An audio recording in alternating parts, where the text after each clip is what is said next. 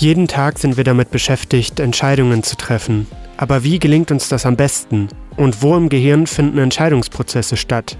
Das erfährst du bei Instant Psycho, deiner Ladung Psychologie. Von Geburt an treffen wir Menschen Entscheidungen. Experten gehen davon aus, dass wir zwischen 20.000 und 100.000 Entscheidungen an einem durchschnittlichen Tag fällen. Es geht dabei um einfache Entscheidungen wie Aufstehen oder Snoosen bis hin zu folgenreichen Entscheidungen wie zum Beispiel ein Hauskauf. Die allermeisten Entscheidungen finden aber unbewusst statt und das ist auch gut so.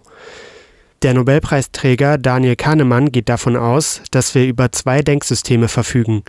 Das schnelle, intuitive Denken und das langsamere, vom Verstand dominierte Denken. Das langsamere Denken ist das, was uns heute vom Affen unterscheidet.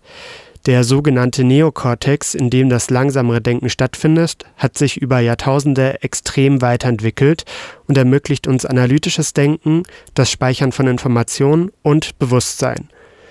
Das schnellere System, das limbische System, hat uns früher vom Sägezahntiger geschützt und sorgt heute dafür, dass wir im Alltag nicht vom Bus überrollt werden. Das limbische System ermöglicht es uns, schnelle Entscheidungen zu treffen und auch die Intuition wird hier verortet.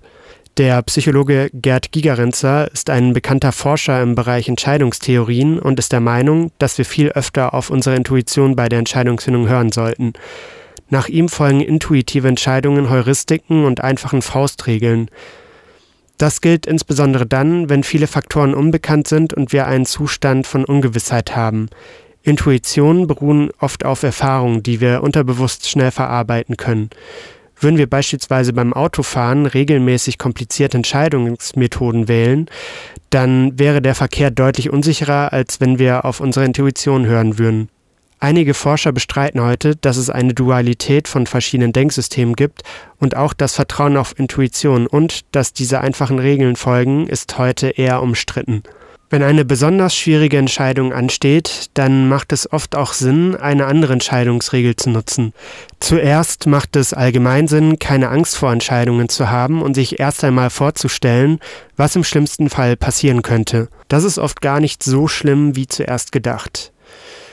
Für das Ordnen der Gedanken bietet sich das sogenannte innere Team an. Das Modell hat Friedemann Schulz von Thun entwickelt, von dem kommt übrigens auch das Kommunikationsquadrat mit den verschiedenen Ohren, wie man eine Nachricht verstehen kann. Ziel des inneren Teams ist es, in sich zu hören, welche Gedanken zu einer Entscheidung aufkommen. Diese versucht man dann zu verschiedenen Kategorien zu bündeln und Namen zu vergeben. Ein Name könnte zum Beispiel Abenteuerlust sein oder ein anderer der Vorsichtige. Dann schaut man, wie stark diese unterschiedlichen Stimmen sind und in welche Richtung der Entscheidung sie gerichtet sind. Dadurch entsteht das größere Gesamtbild, das einem aufzeigen kann, was man eigentlich wirklich will. Quellen zu diesen und zu weiteren Themen gibt es auf instantpsycho.de. Instant Psycho ist deine Ladung Psychologie.